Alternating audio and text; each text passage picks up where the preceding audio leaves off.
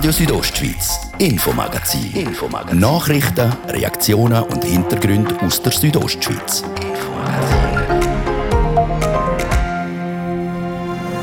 Was lange währt, wird endlich gebaut. Zoberengadin hat seit heute eine Mikrofiliale. Wir haben uns tatsächlich auch schon in den 70er Jahren darum bemüht, einen Standort zu finden, einen geeigneten. Mehrere Dutzend neue Arbeitsplätze sind dank der heutigen Eröffnung in Samaden entstanden. Denn sie greifen da, wenn man vorbeiläuft und ihre Stiche können schwere Folgen haben. Die Zecken und die lästigen Biester die breiten sich immer weiter aus. Die steigenden Jahresdurchschnittstemperaturen. Dann gibt es grossflächige Landschaftsveränderungen.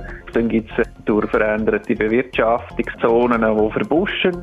Die Zeckenpopulation wächst auch in Graubünden. Wir klären die Gründe. Und gestern ist die Frist für die Gesuche um Härtefallhilfe vom Kanton abgelaufen. Ich weiß nicht, wie viele von denen ohne äh, Unterstützung vom Staat hätten können überleben, aber ich gehe davon aus, dass ein Großteil nicht überlebt hätte. Wie viel Geld bis jetzt an besonders von Corona geschädigte Firmen in Graubünden geflossen ist, wir klären es. Das ist das Infomagazin bei Radio Südostschweiz. Im Studio ist der Gian Andrea Accola. Einen guten Abend.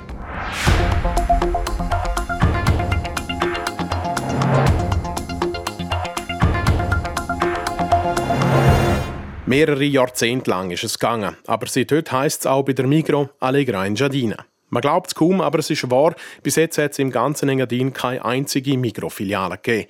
Seit heute ist das anders. Die erste Migro im Engadin ist im Einkaufszentrum Porta Sameden eröffnet worden. Der schwere Stand der Migro im Engadin, die und andere Fragen hat der Martin de Platzes am Mediensprecher von Migro Ostschweiz, Andreas können stellen.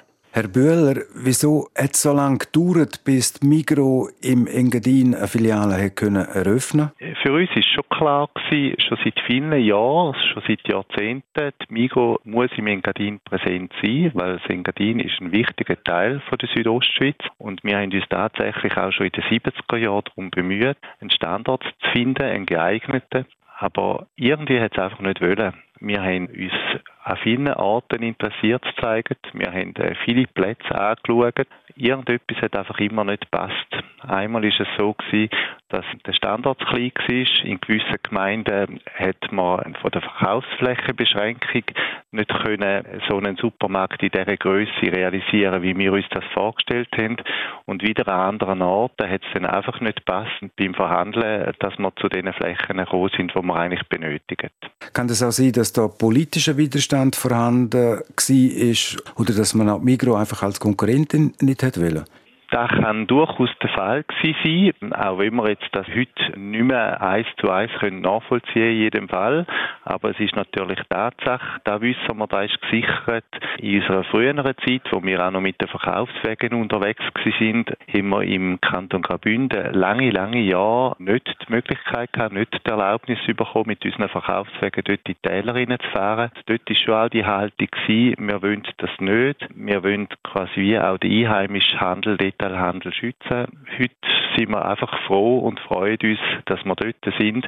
Und wir schauen jetzt auch gar nicht mehr zurück auf die Zeit, wo wir uns so lange bemüht haben. Eine Herausforderung ist sicher auch die Belieferung der Filiale in Samaden mit dem Produkt. Während wir beim Thema Logistik gehen da Produkte vornehmlich mit dem Zug von der Ostschweiz ins Engadin hinein. Ja, das ist richtig. Das ist sicher eine Herausforderung rein von der Distanzen. Wir tun unsere Logistik eigentlich ab unserer Plattform in Gossau äh, bei St. Gallen realisieren. Und ab da gehen wir mit äh, Biogaslastwagen bis auf Landquart und dann dort dann die Wechselcontainer dann dort dann die auf die Bahn verladen und fahren entweder über den Verein oder über den Albula dann nach Samaden. Das machen wir schon früh am Morgen. Also der erste Container, der trifft bereits äh, weit vor Ladenöffnung äh, ein und im Verlauf des Tages gibt es dann eine zweite Lieferung mit weiteren Waren. Und das passiert täglich so jetzt, ja. Herr Böhler, heute ist sie also aufgegangen, die erste Migro-Filiale im Engadin in Samaden. Gibt es seitens von der Migro-Genossenschaft Ostschweiz Pläne im Engadin, also beispielsweise im Unterengadin, auch noch eine Mikrofiliale zu bauen? Unsere Pläne sind tatsächlich so, dass wir auch wollen, an weiteren Orten im Engadin noch präsent sein Namentlich auch im Unterengadin sind wir am Schauen und Prüfen für einen geeigneten Standort. Wir gehen davon aus, dass das nicht mehr zehn Jahre wird gehen, bis wir auch an weiteren Orten im Engadin werden präsent sein. Abschließend noch, Herr Bühler, wie viele Mitarbeiterinnen und Mitarbeiter haben eine Arbeitsstelle gekriegt in der Migro in Samada? Ja, wir betreiben in der Porta Samada jetzt ja einen Supermarkt. Dort sind 40 Leute beschäftigt. Daneben haben wir auch das Migro-Restaurant in Samada, in der Porta Samada eröffnet. Dort gibt es 15 Mitarbeitende. Das Schöne ist, dass die grosse Mehrheit von diesen neuen Mitarbeitenden schon im Tal gewohnt haben oder in den, in den Nachbartälern wohnen. Somit eigentlich sie die Region schon bestens kennen. Wir haben die neuen Mitarbeitenden schon vor mehreren Monaten äh, dürfen bei uns anstellen. Die haben jetzt in den letzten Monaten bei uns in Filialen im Unterland sich können die Mikrowelt, in die Mikroabläufe einleben, sind jetzt voller Tatendrang, dass sie die Engadiner Kundschaft dürfen bedienen Seit heute ist es also Tatsache, die Migro ist jetzt auch im Engadin daheim, im Einkaufszentrum Porta Sameden.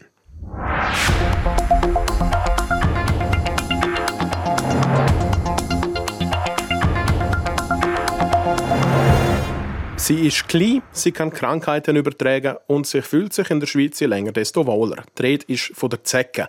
Aber warum weitet sich das Zeckengebiet eigentlich immer weiter aus? Und was bedeutet das für uns Menschen? Und wie sieht die Zukunft aus? Bettina Kadotsch berichtet. Die Zecke versteckt sich in Büsch, im Unterholz oder im hohen Gras. Die krankheitserregende Zecke kommt mittlerweile überall in der Schweiz vor. Der Grund für die Ausweitung ist vor allem das Klima, wie der Zeckenforscher vor ZHW Werner Tischhauser sagt. Man sagt, bei der Zecke braucht es im Durchschnitt 4 Grad. Diese Grenze die schiebt sich in die Höhe. Und das ist die Begründung, warum das in höheren Lagen zunehmend auch Zecken hat, dass man dort auf Zecken stoßen im Kanton Graubünden war früher vor allem das Churer Rheintal betroffen. Mittlerweile können wir aber überall im Kanton Opfer vom kleinen Blutsauger werden. Auch über 1500 Meter über Meer. Also ich bin so weit, dass ich sage, bis auf 1900 Meter oder vielleicht fast bis auf die Waldgrenze nur, ist es möglich, dass man auf Zecken könnte stoßen. Weil es immer mehr Zecken gibt, steigt analog auch die Anzahl Zeckenstich mit Krankheiten. In der Schweiz sind das einerseits die FSME, also die Krankheit, die eine Hirnhautentzündung auslösen kann, andererseits die Borreliose, eine bakterielle Infektionskrankheit. Es gibt aber, wenn man genauer anschaut, so eine Wellenbewegung, Art alle zwei Jahre, äh, gibt es dann wieder ein Spitzenjahr und jetzt sind wir gerade nicht im Spitzenjahr, das war das letzte Jahr das Rekordjahr gewesen. Das Niveau ist aber so weit gestiegen, dass auch dieses Jahr im langjährigen Vergleich noch äh, ein starkes Jahr ist. Also es gibt recht viele Menschen, die gestochen werden und durch das so recht viel Infektionsfälle, also die, die sich mit Borrelia infizieren oder die, die dann eine FSME-Infektion haben. Früher hat man gesagt, dass es pro Jahr um die 150 bis 200 FSME-Fälle gibt. Jetzt sagen sie im Schnitt um die 300 pro Jahr. Und gegen diese Krankheit ist der beste Schutz eine Impfung, wie Alexia Cusini, die Infektiologin vom Kantonsspital Graubünden, sagt. Ihr Appell ist darum, impfen. Ich denke, prinzipiell muss jeder ähm, jeder in der Schweiz Wohnhafte sich gegen ähm, FSME impfen gegen Borreliose gibt es keine Impfung. Die Krankheit können aber grundsätzlich mit Antibiotika behandelt werden. Zum Arzt müssen wir gehen, wenn wir einen rötlichen Kreis sehen, so Alexia Cusini.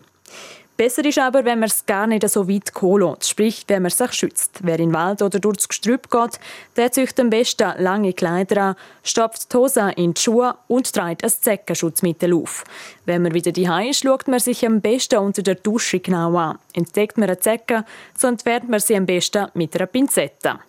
Zum Schluss werfen wir noch einen Blick in die Zukunft. Durch den Klimawandel und durch das Verhalten von uns Menschen ist der Zeckenforscher Werner Tischhauser nämlich nicht so optimistisch. Weil, äh, wenn man die letzten Jahre anschaut, die Entwicklung geht konstant gegen die Gefahr ist vielleicht einfach ein bisschen, dass die Leute ein bisschen müde sind. Jetzt mit den dominierendsten Themen, was Gesundheit angeht, mit Impfen, da, da rücken so Sachen wie Zeckenprävention ein bisschen in den Hintergrund und eben auch die Aktivität von der Bevölkerung. Also das alles zusammen muss logischerweise zu häufigerem Zeckenkontakt führen und dann höheren Infektionszahlen, FSME, aber auch Borreliose. So der Zeckenforscher der Werner Tischhauser. Die noch so kleine Zecke, sie wird also in Zukunft ein noch grösseres Thema für uns Menschen werden. Zecken ist also weiter auf dem Vormarsch. Darum ist in der Natur sicher auch dieser Sommer Vorsicht geboten oder so gilt. Vorsorgen ist sicher besser als Nachsorgen.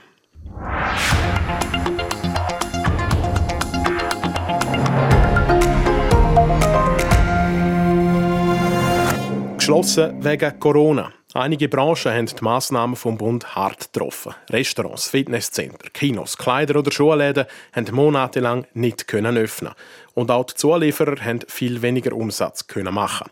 Ohne das Instrument der Härtefallhilfe hätten viele Betriebe müssen der Bettel werfen. In Graubünden ist die Frist für das Einreichen von diesen Härtefallhilfegesuchen gestern zu Ende gegangen.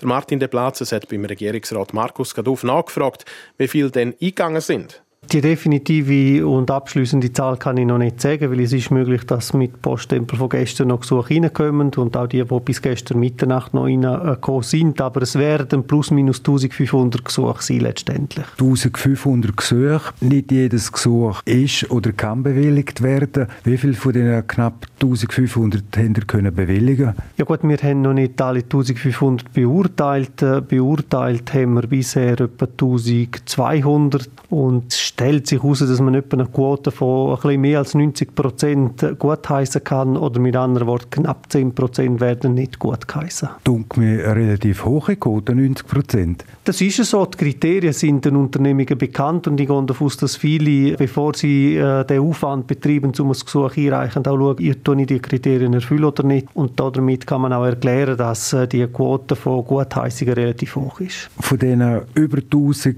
gutgeheißenen Gesuchen, können Sie da eine Summe nennen? Wie viele Millionen sind da in die Bündner Wirtschaft gegangen? Auch da stand gestern Abend haben wir 130 Millionen Franken ausgezahlt. Ich gehe davon aus, aber dass die Zahl letztendlich irgendwo zwischen 150 und 200 Millionen stehen kommt. Aber das sind noch die Gesuche, die bis gestern reingekommen sind, die wir noch beurteilen müssen. Dann muss man aber auch wissen, dass die Unternehmungen jetzt, die schon mal ein Gesuch einreicht haben, es genug nachreichen können für die Zeitperiode April, Mai, Juni, also für den Umsatzrückgang, den sie dort hatten. Da können sie noch bis Mitte August Gesuche einreichen für diese Periode, wenn es schon ein erstes Gesuch gegeben hat. Also die Zahl, die Summe, die wir auszahlen, dürfte sich tatsächlich noch markant erhöhen und die gehen wirklich davon aus, dass es irgendwo zwischen 150 und 200 Millionen Stock kommt. Das ist eine sehr große Summe, kann man aber schon sagen, der größte Teil davon trägt der Bund. Das ist korrekt. Wir haben bei denen unter 5 Millionen Umsatz der Bund 70 Prozent, der Kanton 30 Prozent. Bei den Unternehmungen mit mehr als 5 Millionen Umsatz der Bund alles. Wir gehen davon aus, dass im Schnitt, ich sage zwischen 75 und 80 Prozent von diesen Kosten der Bund trägt. Die Maßnahmen sind ja vor allem beschlossen worden von der Politik, damit Betriebe können überleben und nicht allenfalls in einen Konkurs müssten. Wo die ganze Pandemie letztes Jahr angefangen hat, das erste, wo der Bund entwickelt hat oder Politik, ist der Covid-19-Kredit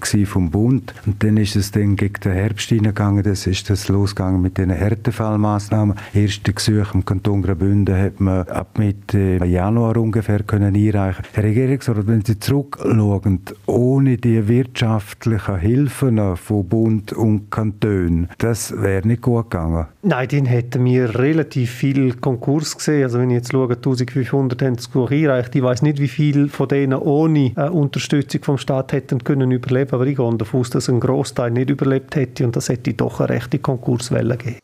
Der Bündner Volkswirtschaftsdirektor Markus Gadruff mit einer Zwischenbilanz zu den Härtefallgesuchen.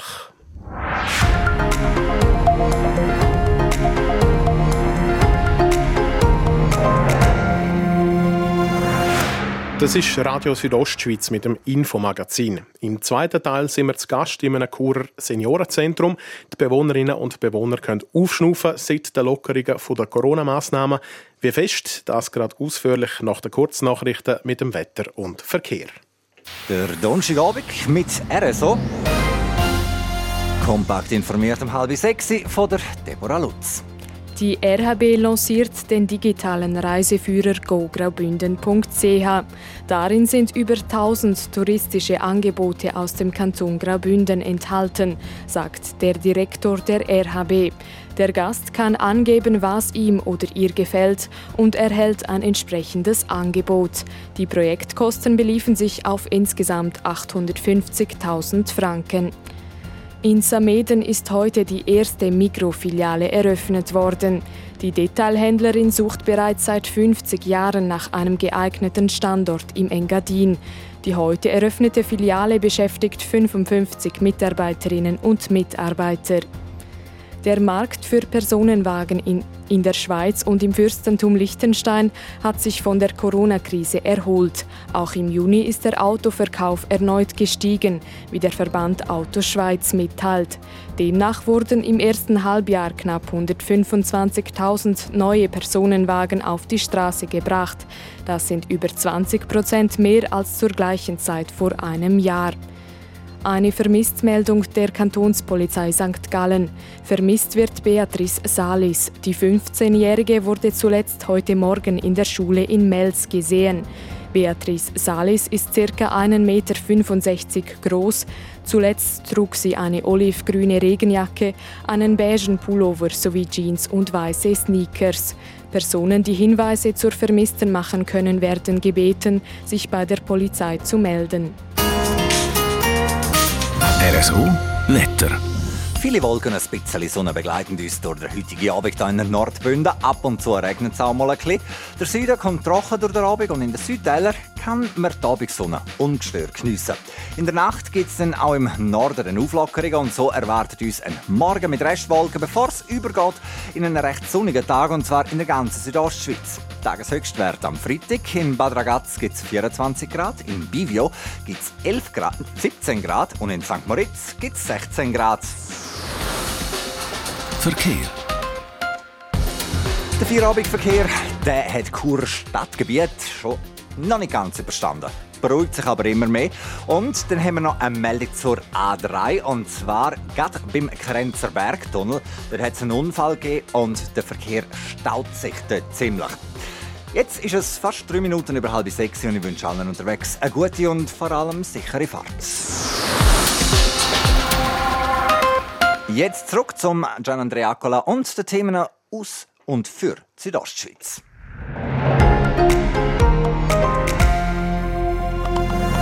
Radio Südostschweiz, Infomagazin. Infomagazin. Nachrichten, Reaktionen und Hintergründe aus der Südostschweiz.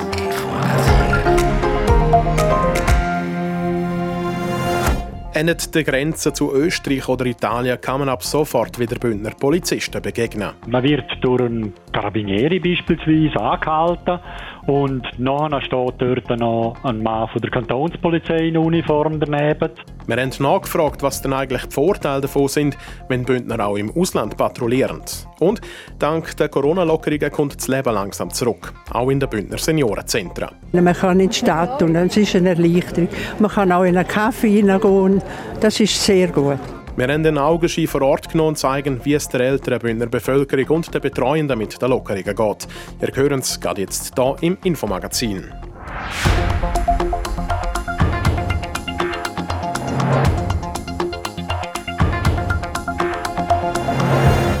In einer Polizeikontrolle sind sicher viele von euch schon mal gekommen, oder? Vielleicht auch im Ausland, wo man sich dann mit Händen und Füßen wehrt, wenn man die Sprache nicht kann. Wer im grenznahen Ausland kontrolliert wird, der rechnet nicht unbedingt damit, dass man nicht einen Schweizer Polizist antrifft. Aber weit gefehlt.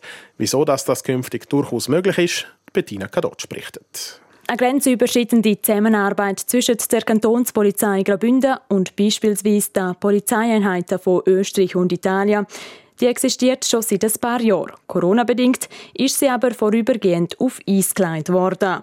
Seit kurzem führt Capo Graubünden aber wieder gemeinsame Patrouillen durch. Warum? Dass das überhaupt Sinn macht, erklärt der Markus Walser, der Mediensprecher von Capo Graubünden, am Beispiel. Also der Vorteil ist natürlich ganz klar, dass wenn wir jetzt beispielsweise in Italien drinnen sind und dort ein Schweizer kontrolliert wird, wo irgendetwas nicht in Ordnung hat, dann können wir natürlich direkt über unsere Systeme, über die mobilen Systeme Abklärungen tätigen, ohne dass es grossen Zeitverzug gibt. Die Zusammenarbeit zwischen den verschiedenen Patrouillen ist aber nicht nur für die Polizei von Vorteil, sondern auch für die kontrollierten Personen. Unter anderem, wenn es um sprachliche Probleme geht. Wie so eine gemeinsame Polizeikontrolle in der Praxis abläuft, kann man sich folgendermaßen vorstellen. Die Kantonspolizei Graubünden mit, zusammen mit der Grenzwacht trifft sich auf der Grenze. Dort kommt äh, eine Patrouille aus einem anderen Land daherzufahren. Und das ist eigentlich geplant so. Und dann begibt man sich eigentlich ins Landesinnere, in der grenznahen Gebiet und macht dort sporadisch Kontrollen. Wie weit das die Polizei bei der Patrouille genau ins Landesinnere, also von der eigenen Grenze weggeht, auch da gibt es klare Regeln. Das wird jeweils vom, vom Einsatzleiter entschieden, wo aus dem Land selber kommt, wie weit dass man da geht dort. Das ist natürlich klar, dass wir jetzt nicht bis gehen irgendwo in der Gardasee oder die Italiener reinkommen bis ins Churer Rheintal zum Kontrollen machen, sondern wir bleiben natürlich im grenznahen Gebiet. Erklärt der Markus Walser, der Mediensprecher vor Capo Graubünden. Bleibt nur noch die Frage, mit wem die Capo Graubünden denn lieber zusammen schafft. Mit den Kollegen aus Italien oder doch denen aus dem Österreich. Das spielt eigentlich überhaupt keine Rolle, mit wem. Es ist mit allen Kollegen aus dem Ausland interessant, um zusammen zu arbeiten oder auch eben mit dem Grenzwachkorps zusammen zu arbeiten. Also das ist überhaupt kein Unterschied, mit welchen dass man da unterwegs ist. Die Polizeiarbeit sie funktioniert also auch über die eigenen Landesgrenzen hinweg gut und es ist durchaus möglich, dass man auch im Ausland einmal von der Kapo Graubünden kontrolliert wird. Das ist der Beitrag von der Bettina Kadotsch zur grenzüberschreitenden Patrouille von der Bündner Kantonspolizei mit ihren Nachbarn von Österreich und Italien.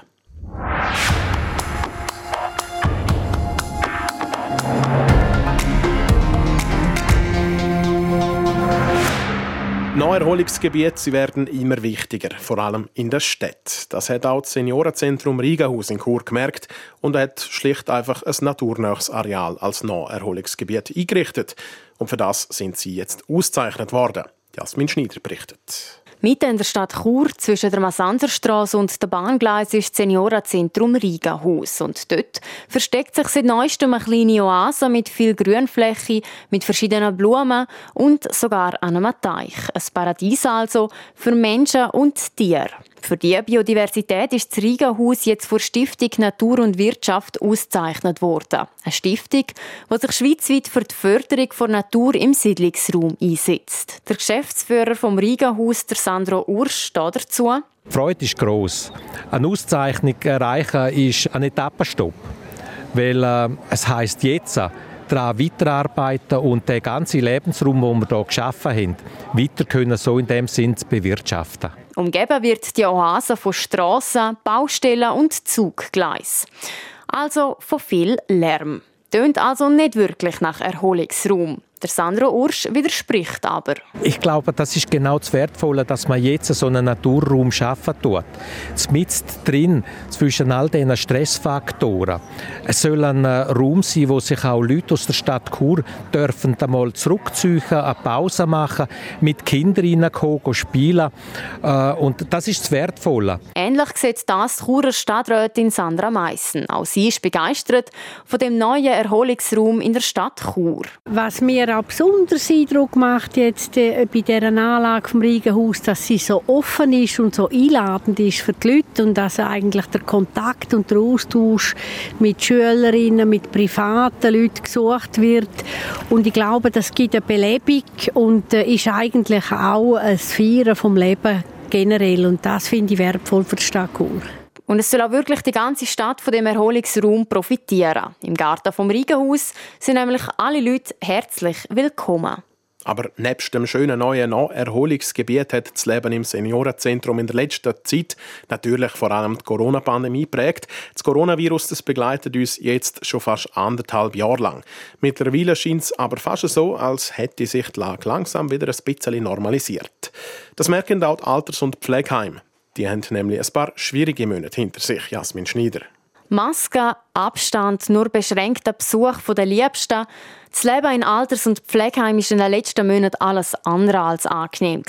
Das hat auch der Dieter Brotzer gemerkt. Er lebt mit seiner Frau schon seit zehn Jahren im Seniorenzentrum Rigahaus. Am Anfang war es hart. Man konnte äh, nichts mehr unternehmen, man war mehr oder weniger eingeschlossen. Man hat natürlich keine Kontakte mehr können haben mit den Leuten. Man ist, ich will nicht sagen vereinsamt gewesen, aber einfach schon ein bisschen abkapselt ist man gewesen. Das war eine harte Zeit in dem Moment schon. Das ist jetzt nicht mehr so. Die Massnahmen sind gelockert, die Maskenpflicht ist aufgehoben und der Großteil der Bewohnerinnen und Bewohner ist mittlerweile geimpft. Und das hat sich deutlich auf die Stimmung im Heim ausgewirkt, wie der Sandro Ursch, der Geschäftsführer vom Riga-Haus in Chur, sagt. Die Leute sind sehr viel kommunikativer. Die Maske hemmt einem zu reden. Äh, man versteht einem nicht mehr so gut. Und jetzt ist eine ganz tolle Stimmung im Heim. Äh, die Leute äh, sprühen Freude aus. Äh, reden viel mehr, bewegen sich viel mehr im Garten, in der Cafeteria, überall. Es ist so eine richtige Aufbruchstimmung. Und die Aufbruchsstimmung zeigt sich auch bei den Bewohnerinnen und Bewohnern selber. Der Dieter Brotzer dazu. Also jetzt geht es wesentlich besser. Wir können wieder uns frei bewegen, wir können wieder mehr Kontakt pflegen, man kann wieder zusammenhöckeln, man kann auch wieder mal Gäste empfangen in der Wohnung und äh, für jemanden etwas zu Nacht machen. Also es ist wesentlich besser. Und auch Lydia Scheidegger ist froh, dass sich die Corona-Situation wieder entspannt hat. Sie wohnt seit knapp einem Jahr im Riga-Haus. Oder es ist im Allgemeinen, man kann in die Stadt und es ist eine Erleichterung. Man kann auch in einen Kaffee hineingehen. Das ist sehr gut. Die Bewohnerinnen und Bewohner sowie auch das Personal vom Riga-Haus hoffen jetzt einfach, dass sich an dem so schnell nichts mehr ändert. Die Stimmung im Churer Seniorenzentrum Riga-Haus eingefangen hat Jasmin Schneider. RSO Sport. Präsentiert von Metzgerei Mark. Ihres Fachgeschäft für Fleischspezialitäten aus Graubünden in Chur, Langquart und Schiers. Echt einheimisch. Metzgerei-mark.ch Und die Sportmeldungen vom Tag, die hat heute Deborah Lutz. Wir fangen an mit Tennis. Es ist Tag 4 in Wimbledon. Der Roger Federer trifft in der zweiten Runde vom Wimbledon mit dem Richard Gasquet schon wieder auf einen Franzos. Es ist das dritte Mal innerhalb vier Tagen, wo es zum Duell Schweiz gegen Frankreich kommt. Der Federer trifft dabei auf eine Art Lieblingsgegner. Von 20 Duellen hat Roger Federer 18 für sich entschieden. Die, die beiden Spiele, die er gegen den Gasquet verloren hat, die sind ausgerechnet in Wimbledon gewesen, wie der Schweizer im SRF sagt. Ja, er kann sehr gut spielen auf Rasen. Ich habe mal im Halbfinale hier gegen ihn gespielt, vor fast 15 Jahren. Ähm, und äh, hat mich zweimal zusammengeschlagen. Also er ist sicher äh, eben ein Veteran von der Tour schon unterdessen auch. Er kennt alle Tricks, er hat auch alle Schläge.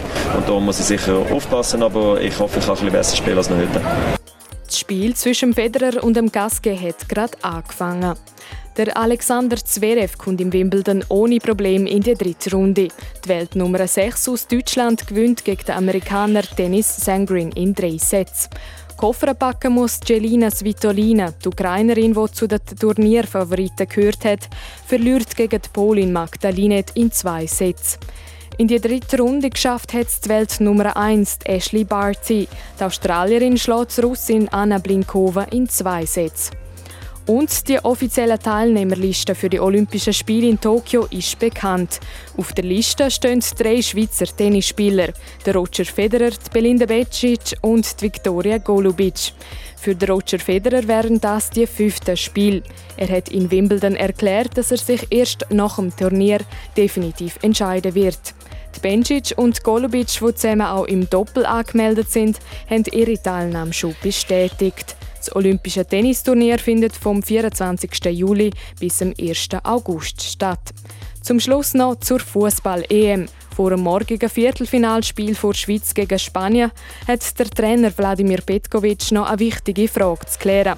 Wer folgt auf den Nazi-Captain Granit Xhaka? Der Nazi-Leader ist nämlich fürs Viertelfinal gesperrt. Besonders ärgerlich, die beiden gelben Karten hat der Chaka nicht wegen einem wichtigen taktischen Foul gekriegt, sondern wegen Reklamationen. Mit dem Gibril Su und dem Denis Zakaria hat der Petkovic aber zwei gute Alternativen.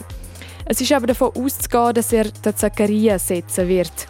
Der 24-jährige Gladbach-Spieler hätte ohne Zweifel das Talent und die Fähigkeiten, die Rolle vom Chaka im Mittelfeld zu übernehmen und den spanischen Stars das Leben im Zentrum schwer zu machen. RSO Sport.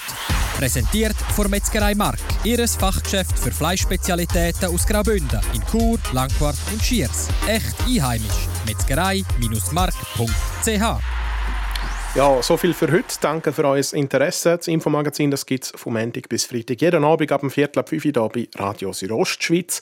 Jederzeit im Internet unter rso.ch zum Nachlesen und natürlich auch als Podcast zum Abonnieren. Im Studio war Gian Andrea Accola. Ich wünsche einen schönen Abend.